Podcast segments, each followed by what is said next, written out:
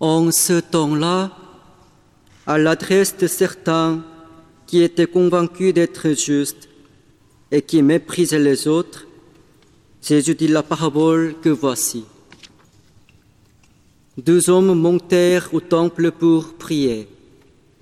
L'un était pharisien et l'autre publicain, c'est-à-dire un collecteur d'impôts. Le pharisien se tenait debout et priait en lui-même. Mon Dieu, je te rends grâce, parce que je ne suis pas comme les autres hommes. Ils sont voleurs, injustes, adultères, ou encore comme ce publicain. Je jeûne deux fois par semaine et je verse le dixième de tout ce que je gagne. Le publicain, lui, se tenait à distance et n'osait même pas lever les yeux vers le ciel, mais il se frappait la poitrine en disant, Mon Dieu, montre-toi favorable aux pécheurs que je suis. Je vous le déclare, quand ce dernier redescendit dans sa maison, c'est lui qui était devenu un homme juste, plutôt que l'autre. Qui s'élève sera abaissé, qui s'abaisse sera élevé. Voilà une parabole pour les hommes et les femmes qui étaient convaincus d'être justes. C'est la phrase d'introduction. Il me paraît absolument indispensable et capital de ne pas trop vite la rejeter en disant que ça ne nous concerne pas. Parce que les choses sont bien plus fines qu'il n'y paraît. On voit le gros pharisien se comporter comme quelqu'un de, vulgaire dans le temple, spirituellement, moi je suis le meilleur, etc. etc. Ça c'est du gros trait. Le pharisien c'est quelqu'un d'exceptionnel. Je le redis, c'est quelqu'un d'exceptionnel, le pharisien. C'est un mec bien, vraiment. Quand on le regarde, on dit ça, c'est un vrai cateau. C'est ça que les gens disaient à l'époque. En dehors du temple. En dehors du temple, il se comporte de façon parfaite. Et d'ailleurs, il en a conscience, il le dit. À l'extérieur du temple, toujours, il y a un autre bonhomme qui, lui, se comporte de façon absolument imparfaite et qui fait n'importe quoi, qui trahit, qui vole, qui, etc. Ça, c'est notre publicain. Les deux, à l'extérieur du temple, ont des comportements absolument différents. Mais quand ils vont entrer dans le temple, il y a quelque chose d'incroyable qui se produit. Et en fait, c'est une sorte de croisement. Le publicain, qui est un sale bonhomme, va devenir un type parfait, et le type parfait qui se comporte parfaitement à l'extérieur, le pharisien, va devenir un sale bonhomme à l'intérieur du temple. Pourquoi est-ce que l'évangéliste construit cet évangile de cette façon-là? Simplement pour nous dire une chose, et je la répète, que ça nous concerne tous.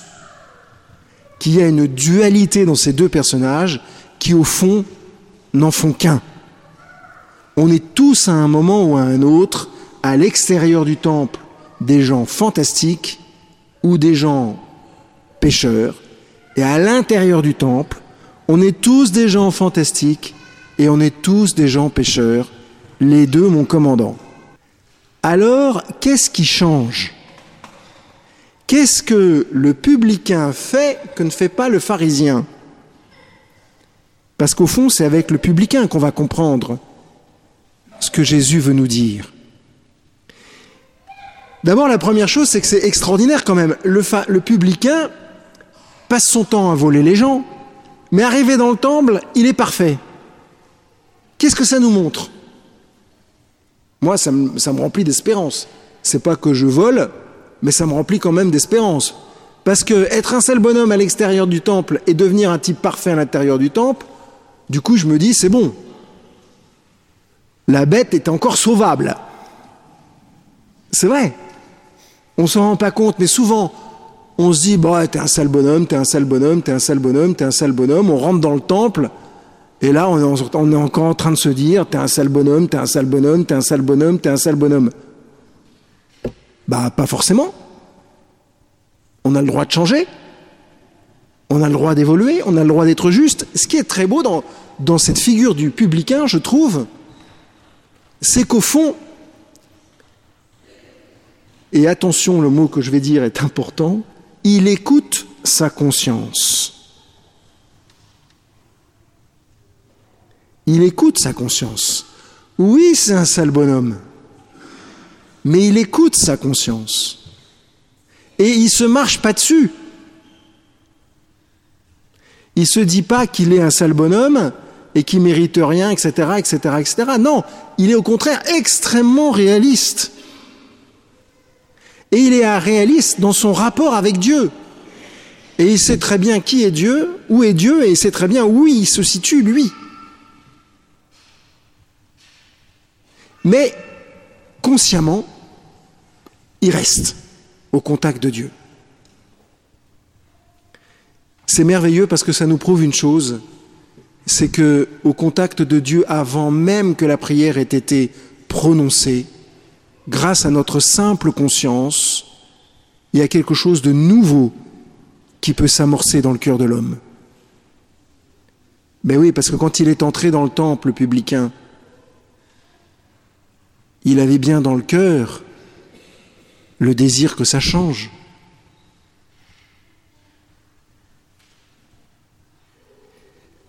Le pharisien, lui, n'écoute pas sa conscience. Comment est-ce qu'il vit? C'est très intéressant ça aussi. Comment il vit le pharisien? Quand on n'écoute pas sa conscience, comment est-ce qu'on vit? Ben En fait, on vit comme on a toujours vécu. Pardonnez-moi, cette petite phrase, on l'entend souvent. Vous savez, quand vous arrivez dans un endroit quand vous arrivez dans, un travail, quand vous arrivez, etc., vous proposez des solutions nouvelles auxquelles les autres n'ont pas pensé, ou tout d'un coup vous avez une, une, idée nouvelle, vous avez toujours des gens pour vous dire Mais mon père, pourquoi est-ce qu'on fait autrement? On a toujours fait comme ça Et c'est vrai, la tradition, c'est très très bien. Dire la messe de cette façon-là, c'est très très bien. Faire l'encens de cette façon-là, c'est très très bien on a toujours fait comme ça, faire toujours comme ça, c'est très très bien. Mettre un pied devant l'autre et recommencer, c'est quand même la meilleure façon de marcher. Et c'est très très bien. Et il ne faut pas faire autrement, parce que sinon, on va se faire mal. Mais en même temps, le pharisien, il vit pas en fonction de sa conscience. Il vit en fonction de ce qu'il est bien de faire. Alors à l'extérieur du temple, ben il vit comme tous les copains pharisiens. Il se lève à heure fixe, il se couche à heure fixe, il mange pas de poireaux, il mange pas de carottes, les jours, les jours, les, machins. Il y avait 610 lois. 610. Et le gars, il les respectait tous. Toutes, pardon. Vous rendez compte? L'enfer 610 lois. Faut être fou. Enfin, je sais pas comment il a fait. Comment il fait. C'est pas possible. Mais c'était un bon pharisien, alors il faisait comme il faut faire. Je répète, il faisait comme il faut faire. Sauf que l'Esprit Saint souffle où il veut. Sauf qu'il y a quelque chose de plus grand que simplement la succession des choses et des événements dans notre, existence. Prenons une expression bien française et pardon, bien parisienne. Métro, boulot, dodo. C'est vrai, pour la plupart d'entre nous, c'est ça. Métro, boulot, dodo. Alors, avec, on, peut, on peut l'améliorer, hein, euh, ça peut être... Euh, bon, enfin bref. Mais on peut vivre comme ça, c'est un choix. Ou alors on peut vivre autrement. On peut vivre, quand on prend le métro, en écoutant sa conscience, en écoutant la voix de l'Esprit Saint qui nous dit par exemple de prier pour la personne qui est juste en face, ou de lui faire un sourire, ou voyant qu'elle fait la gueule, de lui mettre le casque que vous avez sur les oreilles, avec un morceau euh, bien sympa, sur les oreilles à, lui ou à elle.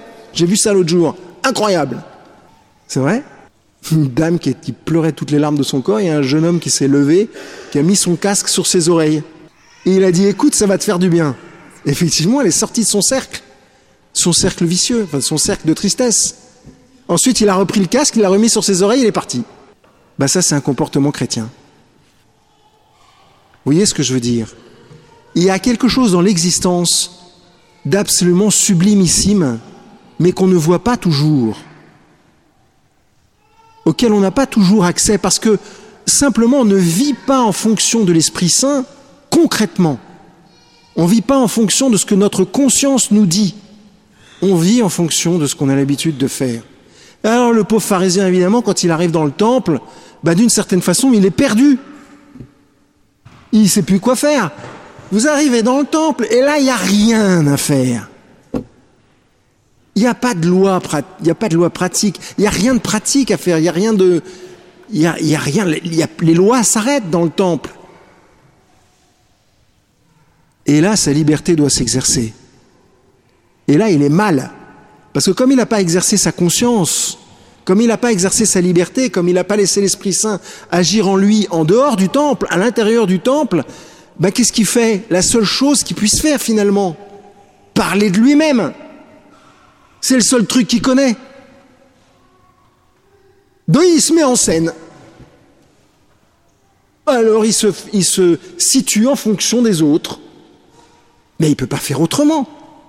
Mettons-nous cinq minutes à sa place. Sauvons la proposition. Il est cuit et recuit. Il va lui falloir un coup sur la tête à celui-là. Il va falloir un événement. Il va falloir que quelque chose arrive.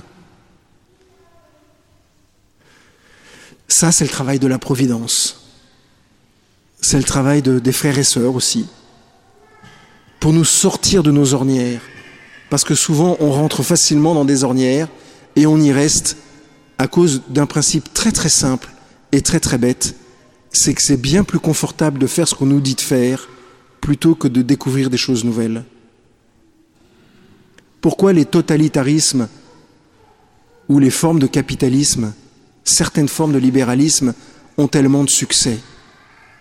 Parce qu'on nous dit ce qu'on a à faire. On nous organise la vie. Et ça, chers frères et sœurs, le bon Dieu n'en veut pas.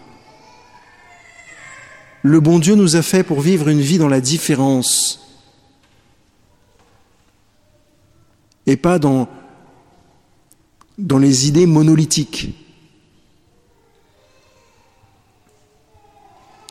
Il n'y a pas une pensée qui est juste. Il n'y a pas un comportement qui est juste. Il y a un foisonnement de possibilités. Il y a une diversité incroyable que suggère l'Esprit Saint à notre liberté.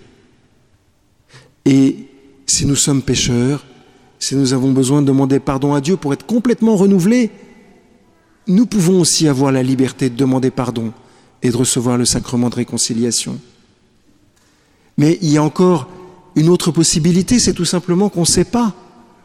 On pourrait arriver, par exemple, pour la première fois dans cette église et ne pas savoir. Alors on s'assoit, on se tourne vers Dieu et on répète le nom de Dieu et ça suffit largement. Et petit à petit, on est décentré de soi-même vous voyez, chers frères et sœurs, au fond, on a le choix. Ou c'est notre conscience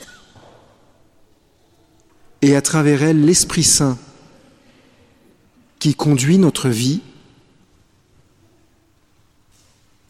ou c'est la vie qui conduit notre conscience. Et dans ce cas-là, notre conscience va inévitablement s'assécher, s'amoindrir, s'obscurcir. Et on va être triste. Alors, demandons cette grâce au Seigneur de retrouver la joie de sa conscience. Retrouvons la joie que l'Esprit Saint puisse agir librement en nous et pour que nous puissions aussi devenir des gens libres sous le regard de Dieu et nous comporter de façon juste comme le pharisien à l'extérieur du temple et juste comme le publicain à l'intérieur du temple. Amen.